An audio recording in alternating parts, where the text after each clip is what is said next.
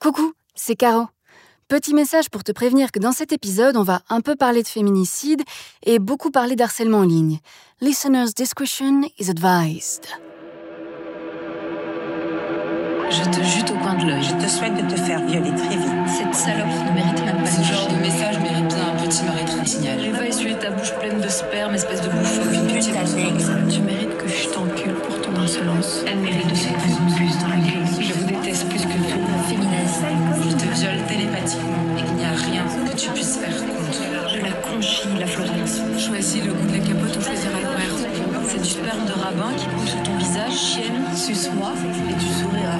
À force d'être toujours à poil sur Internet, il va finir par t'arriver quelque chose. Ah ouais, quand même. Allô? Euh, ouais, Maï, c'est moi. Euh, je me demandais, t'as vu le docu hashtag sale pute? Bah ouais, il est incroyable, hein Ouais Ça fout un peu les jetons aussi, non? Genre, euh, ça te donne pas envie d'ouvrir ta gueule sur les réseaux sociaux Ou, je sais pas moi, de faire un podcast par exemple Mais non, Caro, faut pas le voir comme ça. Ah, tu sais quoi? Et si on faisait un épisode avec Florence Hainaut C'est elle qui a co-réalisé le docu. Tu vas voir, c'est une joyeuse féministe. Allez, je l'appelle tout de suite. Ok. Bienvenue dans Paumé, le podcast des gens qui ne savent plus quoi penser. Femmes, hommes, membres de la communauté LGBTQIA, ou n'importe quelle autre lettre de l'alphabet, si tu voudrais comprendre mais que tu ne sais plus par où commencer, toi et moi, on est sur la même longueur d'onde. Je t'emmène à la rencontre de celles et ceux qui s'activent et avec eux, je repars au début, au fondement, pour poser des questions parfois bêtes et essayer de vraiment comprendre les réponses. Maïté m'emmène donc à Bruxelles et on retrouve Florence dans son lumineux appartement. Pendant que j'installe tout mon petit matos de podcasteuse sur la table, je remarque un truc dans les mains de Florence. Elle est en train de broder.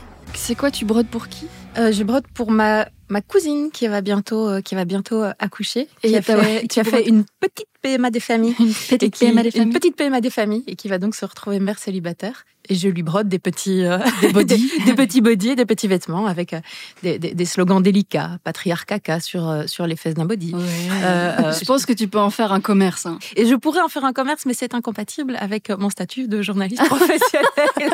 Tu dois choisir. je dois, je choisir entre les, deux. Patriarcat ou le journalisme. Voilà. Et pour le moment, je pense que j'ai- encore envie de faire des choses en journalisme avant de me lancer dans, dans, le- dans les broderies Ce féministes. serait ta deuxième carrière. Tout à fait. Comme les footballeurs. C'est ça. Bon, tant pis. Pendant une seconde, j'ai cru que je pourrais lui commander un t-shirt pour ma fille de 5 ans avec un beau On ne peut plus rien dire brodé dessus. Allez, commençons cet épisode par l'événement historique dont Florence a voulu qu'on parle aujourd'hui. On va parler de la loi Taubira et des manifs qui ont envahi les rues de France il y a quelques années. Christiane Taubira. Ce nom devrait au moins te dire quelque chose. Mais si tu as besoin d'un petit rafraîchissement, Christiane Taubira est une femme politique française née en Guyane et qui devient garde des Sceaux et ministre de la Justice en 2012. À cette époque, ça fait bien dix ans que deux personnes du même sexe peuvent se marier en Belgique. En France, par contre, c'est toujours impossible. Et c'est une des promesses de campagne de François Hollande pour devenir président. Ouvrir le mariage et l'adoption à tous et toutes. En tant que ministre de la Justice, c'est Christiane Taubira qui portera le projet de loi à l'Assemblée nationale. Le projet de loi Mariage pour tous est présenté à l'automne 2012. Mais pendant qu'on débat derrière porte close, dans le reste du pays, il se passe quelque chose. Un mouvement catholique conservateur se réveille partout en France, mais surtout à Paris. Et le 17 novembre 2012 a lieu la première manif pour tous. Mariage pour tous, manif pour tous. Subtil, hein? Quelques mois plus tard, le 13 janvier 2013, a lieu le premier rassemblement national. À Paris, on compte 340 000 manifestants selon la police et 1 million de manifestants selon les organisateurs. Leurs enfants sur leurs épaules, ces familles défendent bec et ongle l'ultra-normativité.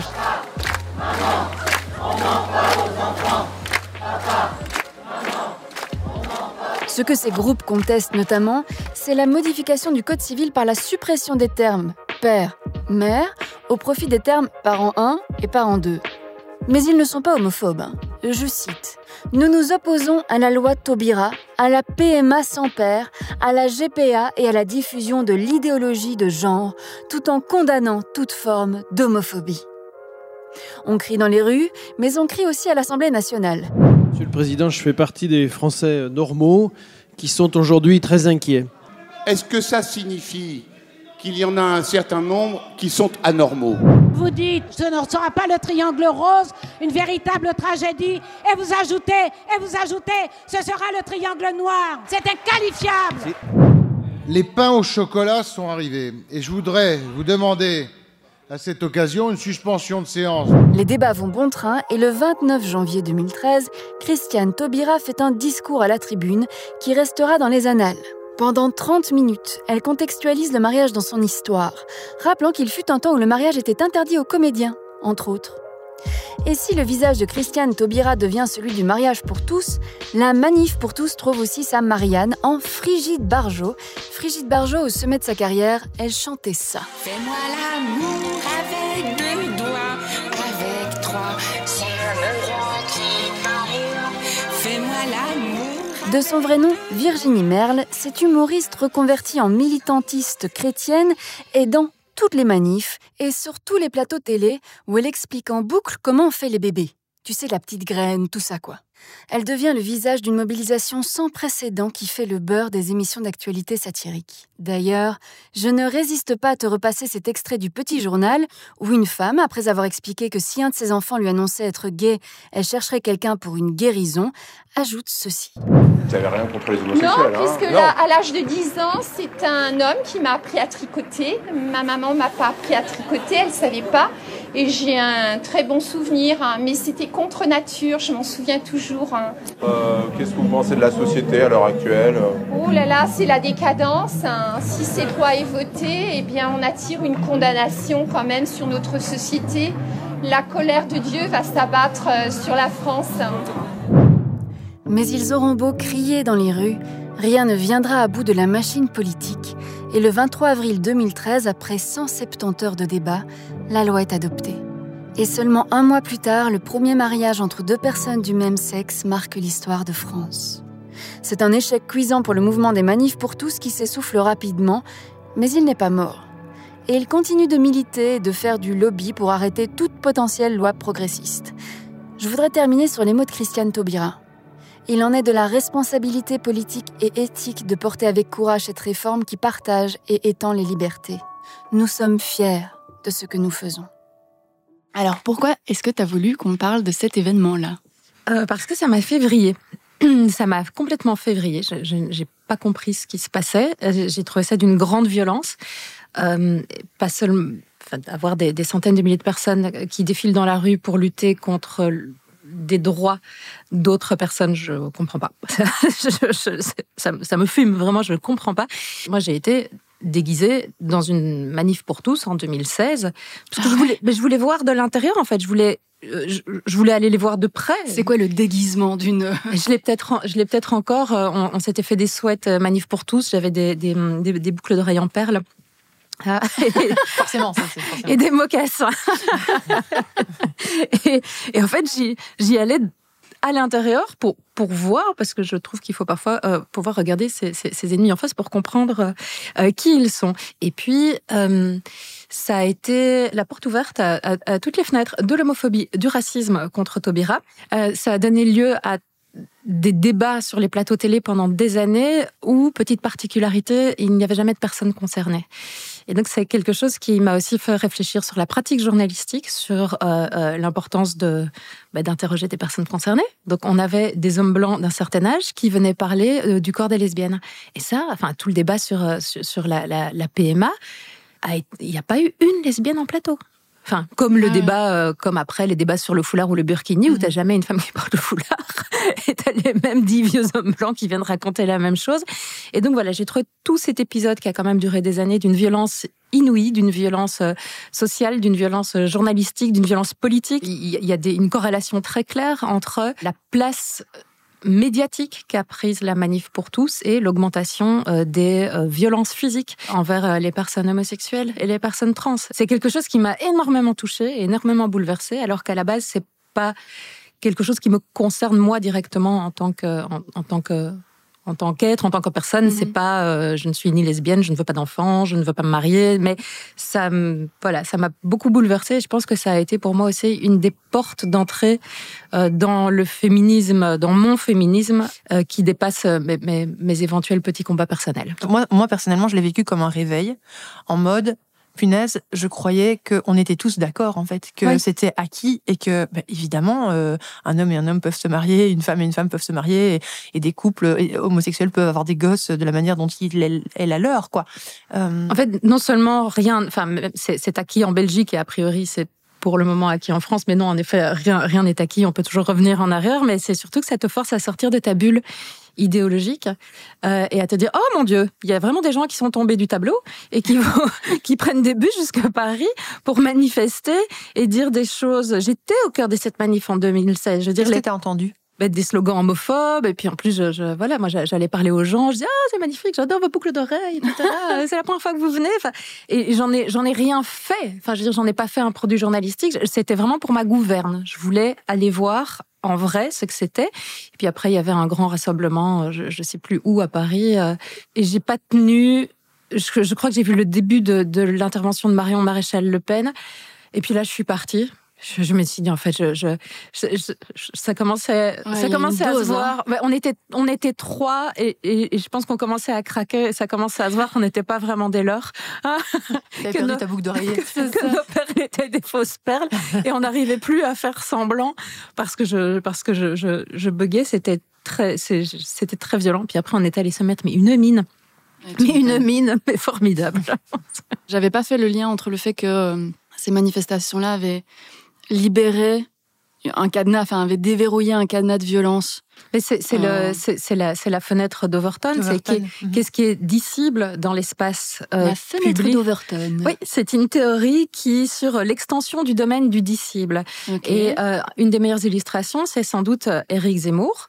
Ouais. Euh, il a euh, étendu le domaine du dissible, c'est-à-dire qu'il a dit des choses sur les plateaux télé, dans ses meetings qui étaient euh, euh, inaudibles avant, qui étaient considérées comme, euh, euh, comme, comme, comme choquantes, inacceptables dans l'espace public. Et en fait, cette extension du domaine du dissible ne lui sert pas spécialement à lui, mais a énormément servi le, le Front National, qui est passé pour qui est passé pour, pour modérer. Pour Et puis, modérer, ouais, tout à fait. Soudainement, tes petites idées pourraves, euh, racistes, euh, homophobes, euh, antisémites, enfin, bah, s'il y a quelqu'un qui le dit à la télé, sur les plateaux télé, et qui est reçu tout le temps sur Touche pas à mon poste, et qui, a- qui, a- qui a- qui avait son rond de table sur CNews, etc., bah, c'est que c'est dissible, en fait. C'est, c'est pas des choses que tu dois réfréner. Et après, il y a encore un. Parce que la fenêtre d'Overton, ok, elle explique donc que le langage s'est libéré et qu'on peut dire beaucoup plus de conneries qu'on pouvait en dire avant. Mais elle n'explique pas qu'on passe à l'acte d'agresser quelqu'un. Sociologiquement, ça s'explique. Il y a quand même sur cette planète différentes sortes d'humains. Et euh, il y a des humains qui, se, qui, qui vont juste avoir la parole, et puis il y en a qui vont se dire, mais si on le dit, alors on peut le faire. Notamment, c'est ce qui s'est passé euh, dans un autre pays, mais aux États-Unis, euh, le 6 janvier, quand euh, Trump Oui. euh, a dit il faut marcher sur le Capitole, je, ce n'était que des mots. Sauf qu'en fait, derrière, il y a eu des actes. Mais le en- discours est performatif. Enfin, je veux Tout à dire, fait. si, si, et, et- et déshumanisant. Si tu déshumanises un groupe euh, de, personnes, que ce soit euh, les femmes via euh, la misogynie ambiante, les femmes qui portent le foulard, dont tu dis qu'elles sont des agents infiltrés, des frères musulmans, si tu déshumanises quelqu'un et tu ne le vois plus comme un humain, mais comme, comme une menace, une menace pour tes valeurs, une menace pour la société, une, menace, ben alors tu t'autorises à faire des choses envers cette personne qui, qui, qui sont peu humaines en fait. Mais tu ne vois pas ces personnes comme, comme des humains, mais comme une menace.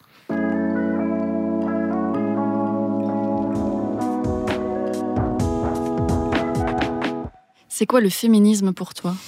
Euh, c'est un prisme de lecture et il n'y a pas de retour en arrière possible. Le jour où tu choses des lunettes de genre, alors tu peux les ajuster pour voir mieux, mais tu peux pas les retirer. Il y a c'est t'es calé à vie. Un avant et un après. Il y a clairement un avant et un après, mais c'est un prisme de lecture de la société pour moi. que c'est une tare parfois. Euh, ça peut être lourd à porter parce que parfois tu as, envie, euh, tu vois plus que ça. T'as envie de passer une soirée peinarde en fait parfois.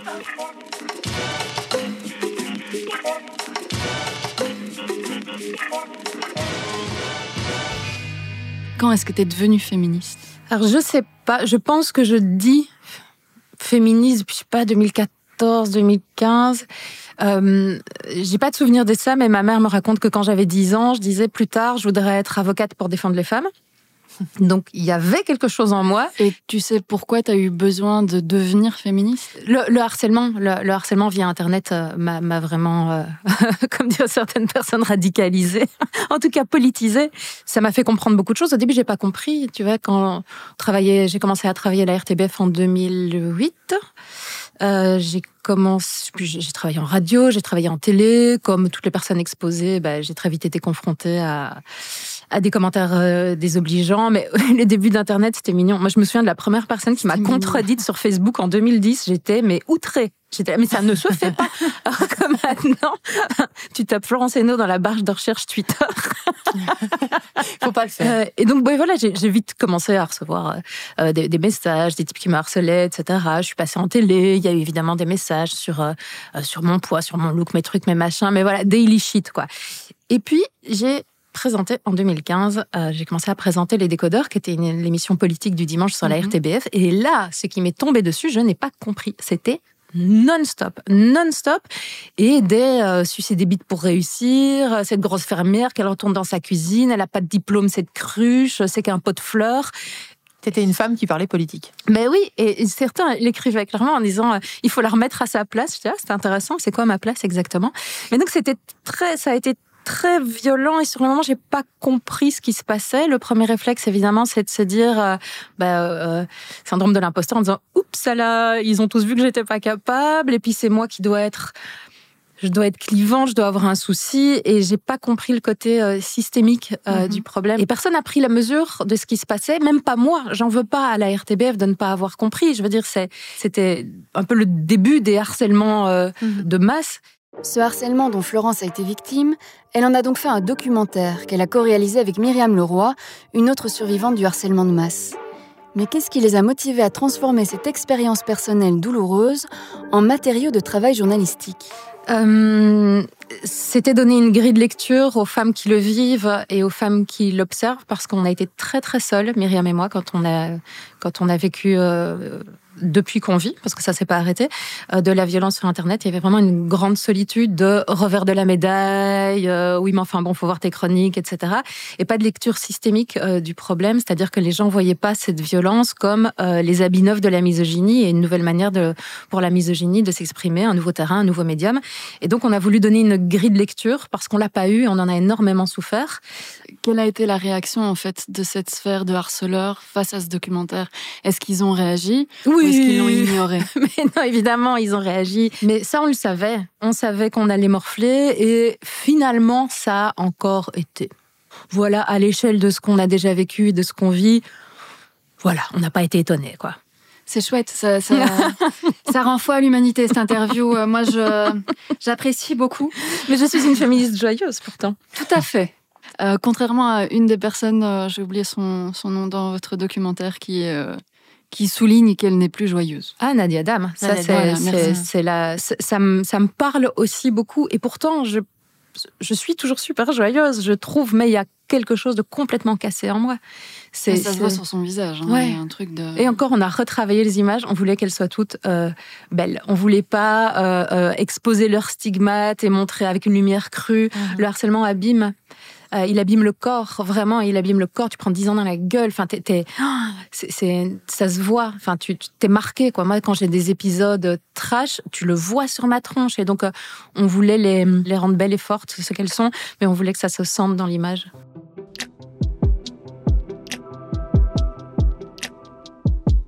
Quel est le courant féministe qui te ressemble le plus? Alors, le courant féministe qui me ressemble le plus, euh, c'est ce que des gens appellent avec mépris et condescendance le néo-féminisme. Comme si, le euh, néo-féminisme ah, Je ne connais pas. C'est une, une, insulte. Ça veut une dire. Insulte. Ça, ça, y ressemble. En fait, féminazie, on peut plus. Mais voilà. néo-féministe. Voilà. peut. Néo-féministe, Voilà, en plus, c'est comme si on s'était euh, découverte féministe avant-hier, tu vois. Hein Ah, ouais, Tu vois. une nouvelle. Ouais, c'est ça. On a vu un pins avec un, un clitoris dessus. On s'est fait ah cool, girl power, je suis féministe. Et euh, et que on n'avait pas lu euh, de Beauvoir, Françoise Héritier, Christine Delphi, etc. Mais si on l'a fait, mais sauf que nous, en plus, les néo-féministes, on a lu euh, Bell Hooks, Kimberly Crenshaw, Audrey Lorde, Monique Wittig, Vandana il Shiva. faut que tu me dises qui sont ces gens, hein, parce que moi, je, je ne suis pas néo-féministe. euh, Ce sont des afroféministes, des Ok. Euh, des, des féministes lesbiennes. des- euh, C'est-à-dire qu'on on a élargi le terrain euh, du féminisme et je pense que le, une, je pense qu'une des spécificités du néo-féminisme, j'aime bien retourner les stigmates, on est moins iconoclaste. Euh, C'est-à-dire que quand euh, une Elisabeth Badinter, qui a énormément fait pour la femme et euh, la vision de la mère comme étant euh, la maternité était un état naturel, elle a vraiment beaucoup fait pour les femmes. Mais quand elle se met à sucrer les fraises en disant que l'intersectionnalité c'est une alliance entre, je cite, les gens de couleur, les néo-féministes et les islamistes, bah, on n'a pas de mal à dire qu'elle sucre les fraises, quoi. On te fera un petit récap de la bibliothèque de la parfaite néo-féministe sur la page de l'épisode. Rendez-vous sur lvdt.studio. À ce moment-là, la discussion repart sur le terrain du journalisme. Et Maïté et Florence, qui sont toutes deux journalistes, soulignent une avancée récente dans leur secteur, l'emploi du terme féminicide. voit le terme féminicide dans un article de la RTBF ou d'un autre média. On s'est battu, hein. Ah mais là, ça me fait une sorte de...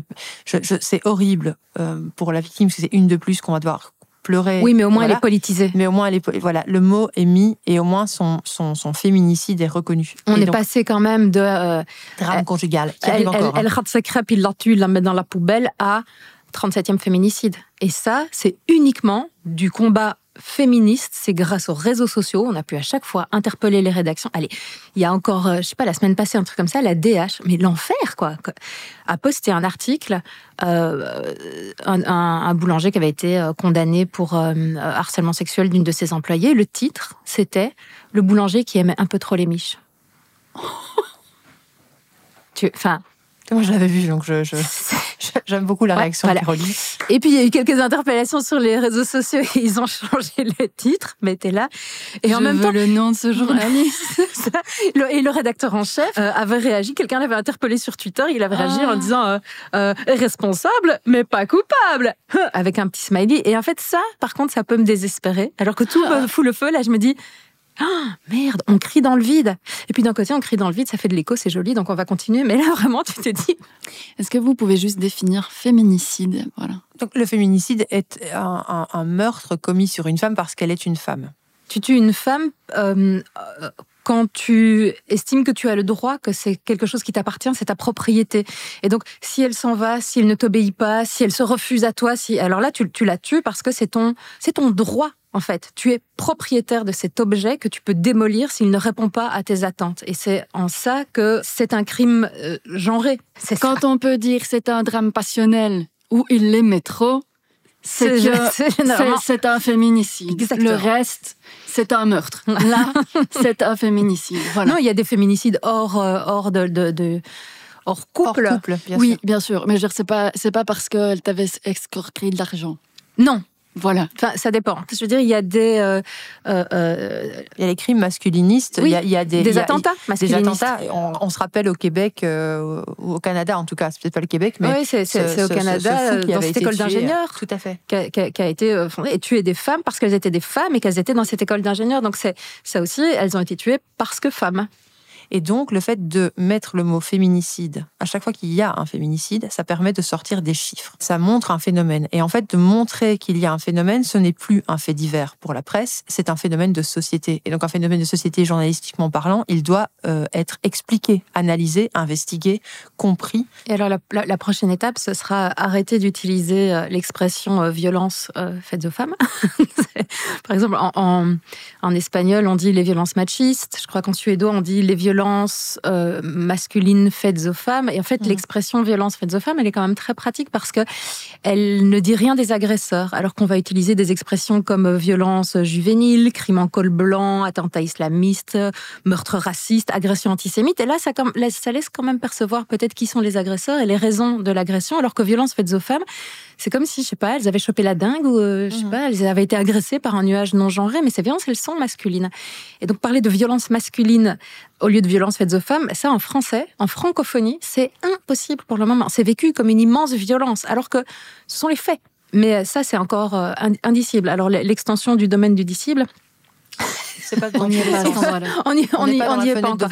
là. Ben, ne pas mettre les mots adéquats, c'est ne pas se donner la possibilité euh, de, de, ben, de bien aborder le phénomène et d'éventuellement de, de, chercher des solutions. Dans toute la palette des violences qui sont euh, euh, faites aux femmes, et Dieu sait que la palette est, est, est grande, si à un moment on ne montre pas le schéma tu peux lutter contre rien, en fait. Alors, c'est vraiment pas de bol, elles se font emmerder en rue, puis alors c'est vraiment pas de bol, elles se font violer, et puis c'est vraiment pas de bol, elles se font taper, puis c'est vraiment pas de bol, elles se font harceler au boulot. C'est vraiment, oh là là, ce serait quoi le point commun entre tout ça? Eh ben, en fait, refuser de mettre des mots adéquats, c'est refuser, refuser d'avoir une vision politique. Et euh, cette vision politique, le but, c'est pas du tout de créer une guerre entre les hommes euh, et les femmes. De toute façon, si guerre il existe, c'est pas nous qui l'avons commencé. Et je, je, je trouve ça très conservateur et très francophone, en fait. T'as l'impression qu'il perd une couille, quoi. C'est l'heure de la Minute Maïté. Et dans cet épisode, elle nous explique quelques chiffres sur la présence des femmes et des femmes journalistes dans l'espace public. Ah, qu'est-ce qu'il est encore difficile d'être une femme publique en 2023 C'est pas moi qui le dis, hein. La dernière étude de la Fédération internationale des journalistes, elle date déjà de 2018, elle explique que deux tiers des femmes journalistes ont déjà été victimes de harcèlement en ligne. Alors par harcèlement en ligne, on parle d'insultes sexistes, d'humiliations fondées sur une apparence physique, mais aussi de menaces de viol. Et ce harcèlement, il provoque quoi? Eh bien, entre autres effets, des traumatismes psychologiques, et ces traumatismes, ils conduisent à l'autocensure. Dans la rue, si à chaque fois que tu sors, tu te fais agresser, ben un jour tu sors plus. Sur les réseaux sociaux, bah c'est pareil. Les femmes se font attaquer dès qu'elles portent une parole, qu'elles sont visibilisées. Et du coup, elles ne commentent plus, elles ne communiquent plus. Une autre conclusion alarmante de l'enquête montre qu'une grande majorité de ces attaques sont restées impunies. Seulement la moitié des victimes de cyberharcèlement ont signalé ces attaques à la direction de leurs médias, à leurs syndicats ou à la police, et comme c'est le cas pour d'autres violences, 75% des femmes journalistes qui ont été victimes d'attaques ne les ont pas signalées parce qu'elles avaient l'impression que ça n'allait servir à rien. Et pourtant, ça sert à quelque chose de déclarer, de porter plainte. D'abord parce que ça met la pression sur l'auteur. Et puis surtout, ça fait des chiffres, puisque X plaintes pour harcèlement, ce sont des statistiques pour la police. Des chiffres sur lesquels peuvent s'appuyer après des associations, des politiques, qui voudraient prendre le truc à bras le corps et faire changer les choses. Attention, hein, je ne veux pas culpabiliser les victimes qui n'ont pas été portées plainte. Et je veux juste souligner qu'une plainte ne sert pas qu'à punir un agresseur. Et ce phénomène d'agression en ligne, il est observé partout sur la planète et pas que sur les journalistes. Le dernier rapport de l'ONU est édifiant. Non seulement les femmes sont plus victimes de la fracture numérique, ça veut dire qu'elles ont moins souvent Internet, mais en plus, quand elles y ont accès, eh bien, elles sont bien plus souvent confrontées à la violence en ligne que les hommes. Tu l'as déjà abordé, ton harcèlement, il a commencé euh, tôt. Euh, aujourd'hui, tu es de retour sur, euh, à la télévision pour notre plus grand plaisir. Est-ce que ce harcèlement, il continue aujourd'hui? Oui, hein. évidemment, évidemment, il continue. Il ne s'est jamais arrêté et il ne s'arrêtera jamais. Euh, c'est à un moment, c'est un phénomène qui se qui se nourrit de lui-même et euh, je prends toujours la même image qui est pas très valorisante, mais vous allez comprendre. Euh, c'est comme ces coins où euh, les, mecs vont pisser, ces coins dans la rue, etc.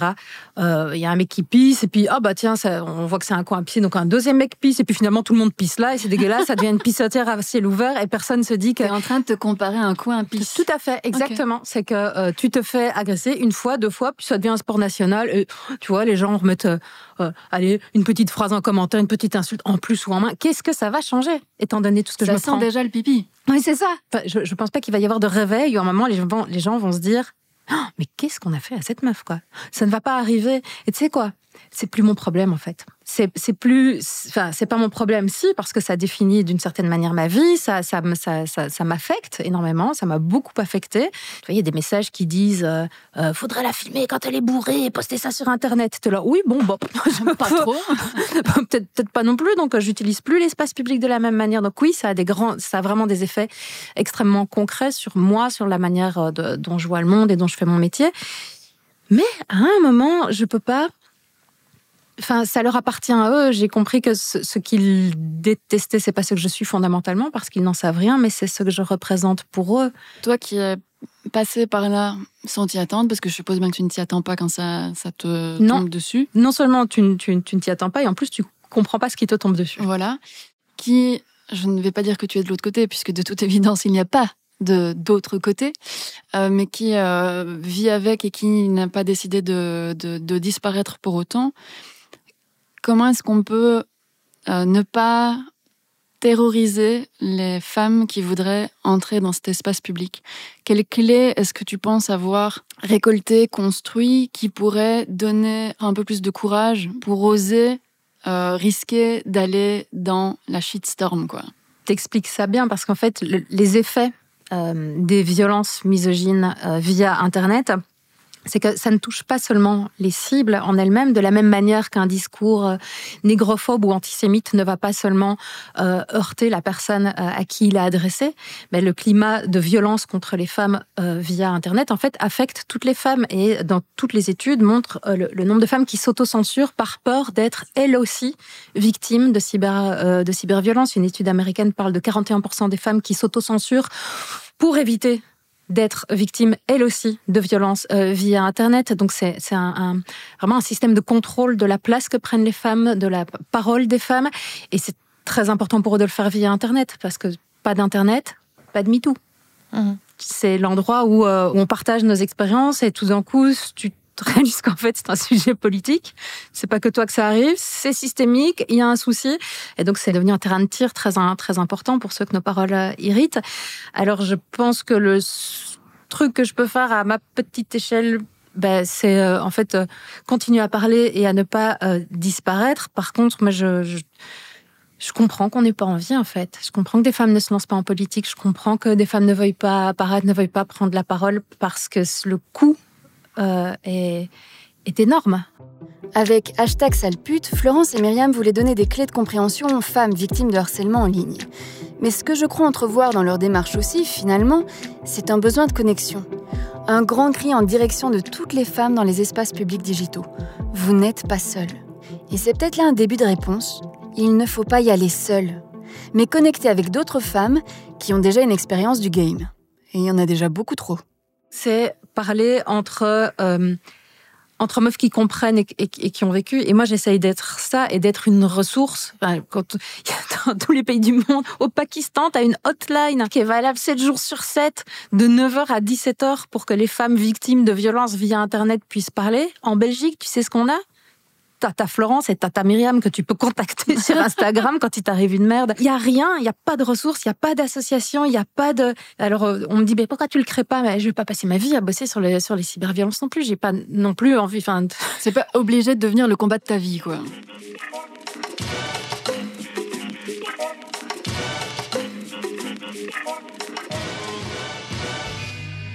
C'est quoi le problème du féminisme selon toi? C'est qu'il existe toujours. Oh, joli Ça, c'est une belle réponse. Mais c'est vrai. Tout à fait. C'est quoi le besoin du féminisme? La sororité. Ouh oui. Pardon. Le cri du cœur de Maggie. Ouh, oui. Ça manque de sororité? Oui. Euh, pas de manière systématique et pas de. Mais euh, comme dans tous les milieux, et en fait, je me désole que le féminisme n'y n'y échappe pas. Euh, Il y a des places au soleil, euh, il y a des places exposées, euh, il y a des femmes qui estiment que d'autres féministes euh, grignotent leur part de cake. Il y a des luttes de pouvoir, il y a des luttes politiques. Ça, ça me, ça me désole. Ça me désole parce que on a plongé dans un, dans un, dans un, dans un nid de serpent qui est extrêmement violent. Si on se fait pas des doudous entre nous pour euh, nous aider l'une l'autre à, tenir, ça, ça, ça va être compliqué. Et puis tout le temps qu'on se passe, qu'on passe à, vérifier les unes les autres euh, que, enfin, c'est la pureté militante en fait. C'est à vérifier que, que tout le monde fasse bien son taf de féministe selon nos propres nos propres critères. Ben, tout ce temps qu'on passe à ça, on passe pas euh, au cœur de notre au cœur de notre engagement.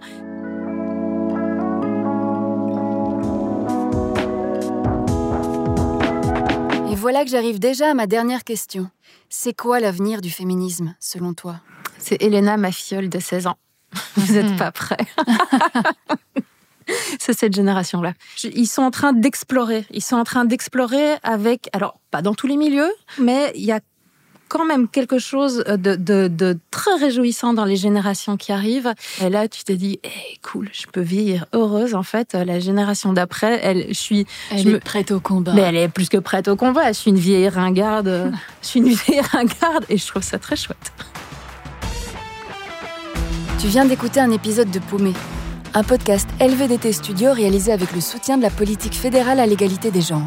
À la production, moi et Maïté Warlan. Et au mixage, notre magicien en chef, David Enra. Tu veux en savoir plus sur les sujets qu'on a abordés aujourd'hui? Rendez-vous sur le site du studio, lvdt.studio, pour découvrir des ressources et des associations qui traitent de ces thématiques. Et puis dis-nous ce que tu as pensé de notre discussion en laissant un avis là où tu nous écoutes ou sur les réseaux sociaux.